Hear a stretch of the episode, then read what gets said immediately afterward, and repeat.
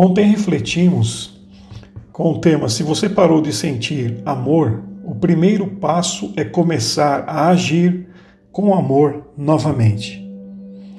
Hoje o tema é o poder do novo. Por que Jesus precisou dar aos discípulos um novo mandamento? Já não havia grande quantidade de mandamentos no Antigo Testamento? Não eram suficientes os mandamentos de amar a Deus e o próximo? Esse mandamento de Jesus é novo, não tanto no seu conteúdo, quanto na maneira em que deve ser vivido. Havia uma forma antiga de fazer as coisas e Jesus está dizendo aos discípulos que agora há uma nova maneira de fazê-las. Todos nós temos nossa maneira antiga de fazer as coisas, mas Jesus quer realizar algo novo em nossa vida. A prática dos mandamentos antigos era capacitada por hábitos tradicionais, a forma com que sempre fizemos as coisas. A prática do novo mandamento é capacitada por nossa dependência do poder de Deus, como Jesus o fazia. Os mandamentos antigos estavam baseados em regras escritas. O mandamento novo está baseado no exemplo vivo, Jesus Cristo. A prática dos mandamentos antigos era motivada pelo temor do juízo que Deus faria cair sobre os que desobedecessem. O novo mandamento é motivado pelo amor. No amor não há medo. Ao contrário, o perfeito amor expulsa o medo, porque o medo supõe castigo. Aquele que tem medo não está aperfeiçoado no amor. Em vez de fazer simplesmente o que sempre fez, você começa a agir com preocupação genuína pela outra pessoa. Em vez de obedecer a uma lista de regras, você segue um exemplo vivo. Quanto do que chama de amor acabou se tornando apenas um hábito? Você faz hoje o que fez ontem: dar banho nas crianças, levar o seu dog no pet, trabalhar para o sustento da família. Como renovar então um amor que se tornou velho? Algumas pessoas pensam que a única maneira de renovar algo é começar de novo. Vá atrás de uma nova mulher, uma nova família. Esse é o jeito de mudar as coisas, pensamos. Evidentemente, isso nunca funciona, porque o que é novo nesta semana se torna velho na próxima. Em vez disso, aqui está a maneira certa de começar. Redescubra a atitude de amor nos hábitos diários de sua vida. Simplesmente pegamos as coisas que se tornaram mero hábito e injetamos nelas amor novamente. Você se lembra da expressão de amor quando foram juntos como casal a primeira vez?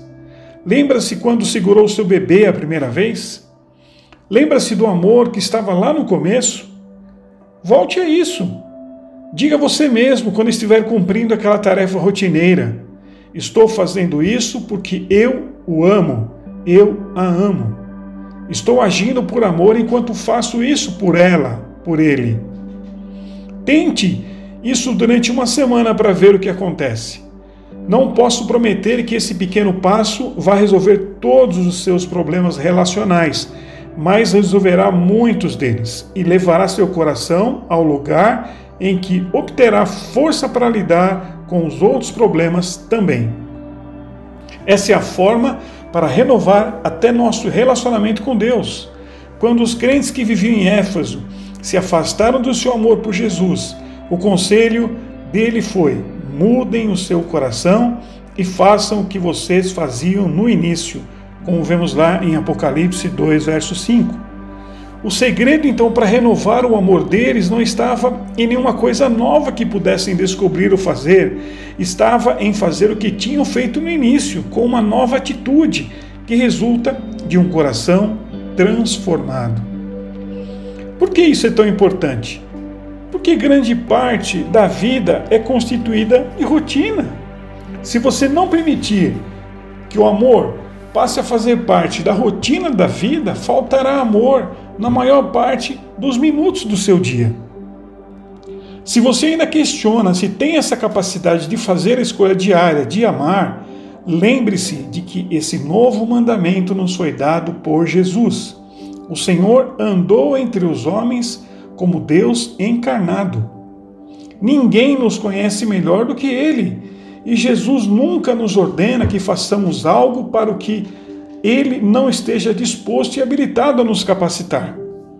Então, sempre que você vir uma ordem de Deus na Bíblia, pode ter a certeza de que contém uma promessa embutida. Por quê? Porque Deus nunca lhe daria uma ordem para a qual não lhe desse a capacidade de pôr em prática. Sempre que vejo uma promessa, digo a mim mesmo: posso fazer isso pelo poder de Deus. Então, há dois tipos diferentes de vida: a vida que eu acho que posso e a vida eu sei que não posso, mas sei que Deus pode. O primeiro tipo de vida depende completamente da própria motivação e energia da pessoa.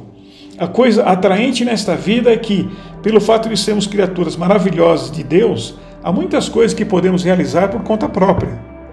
O problema com o tipo de vida eu acho que posso é que sempre há uma nova montanha a ser vencida.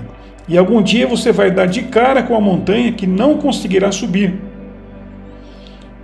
Eu acho que posso não nos levará ao topo da maioria das montanhas importantes da vida, como por exemplo enfrentar nossas reais insuficiências, nossa desconexão de Deus e a realidade da própria morte. Um dos momentos mais renovadores e revigorantes da vida de qualquer pessoa é quando alguém diz: Eu sei que não posso, mas sei que Deus pode. Deus pode fazer em mim o que eu não posso fazer por mim mesmo. Ficamos por aqui, um forte abraço, fica com Deus.